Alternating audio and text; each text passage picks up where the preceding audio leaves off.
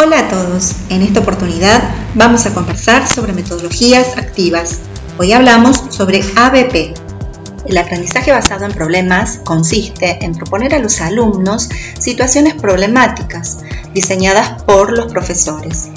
¿En qué se basa? Se basa en la idea construccionista de que las personas aprenden cuando construyen sus propios saberes. Aprender haciendo, resolviendo y relacionando el pensamiento y la acción aprender a investigar. Podríamos decir que este modelo incorpora un cuarto elemento a la conocida tríada pedagógica docente-alumno-conocimiento. Este cuarto elemento es el problema.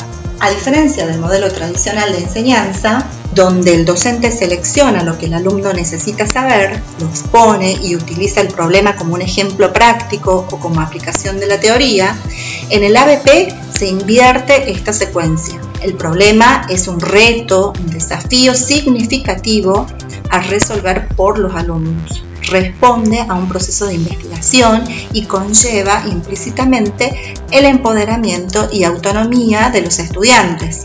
¿Qué beneficios aporta? Bueno, en primer lugar, potencia el desarrollo de competencias. También fomenta un aprendizaje potente, integrado y significativo. Y promueve una estructura de pensamiento complejo, crítico y creativo. ¿Cómo se construye esta metodología? Bueno, se construye un problema que es diseñado, pensado con intencionalidad pedagógica.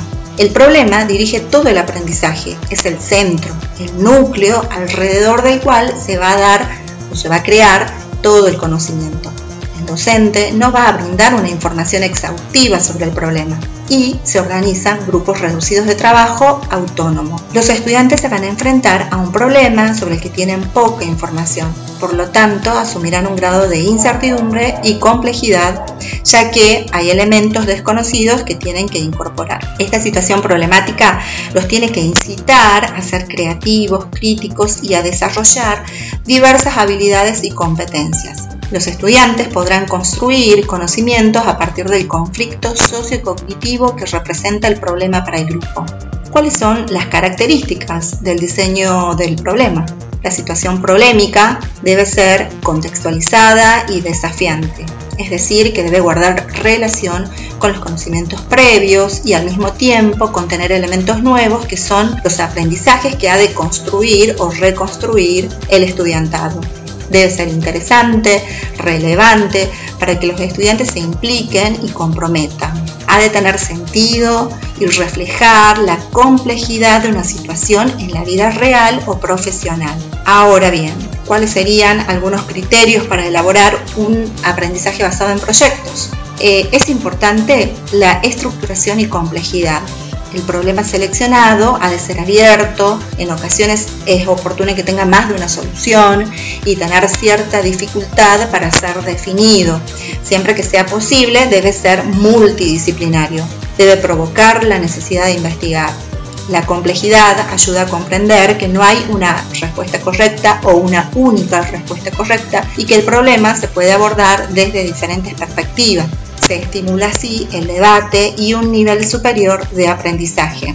Podríamos enumerar algunas fases para la implementación del ABP, fundamentalmente cuatro fases. La primera tiene que ver con el planteo del problema y organización de grupos reducidos de discusión. En este momento se da una activación de los conocimientos previos mediante un brainstorming o lluvia de ideas, en el que se plantean causas, ideas y dudas a investigar.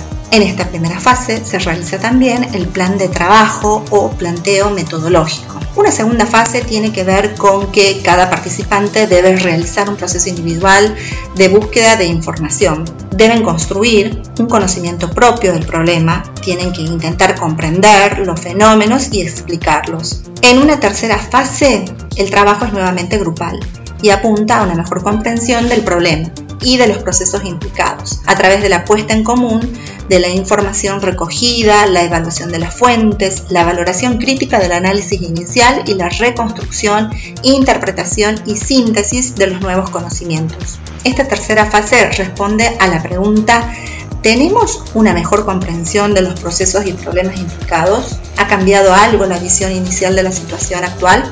La cuarta y última fase es de integración, transferencia y evaluación, mediante una autoevaluación del estudiante, una coevaluación del equipo, pero también una heteroevaluación con el resto del grupo de la clase y los profesores. Estos últimos podrán realizar una evaluación de proceso o sumativo.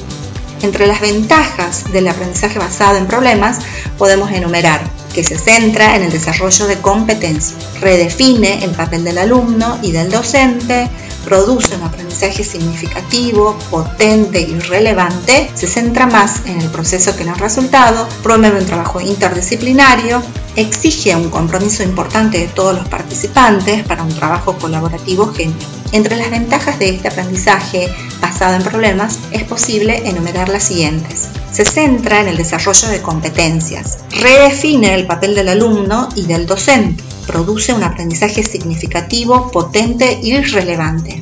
Se centra más en el proceso que en el resultado y promueve un trabajo interdisciplinario, a la vez que exige un compromiso importante de todos los participantes para un trabajo colaborativo genuino.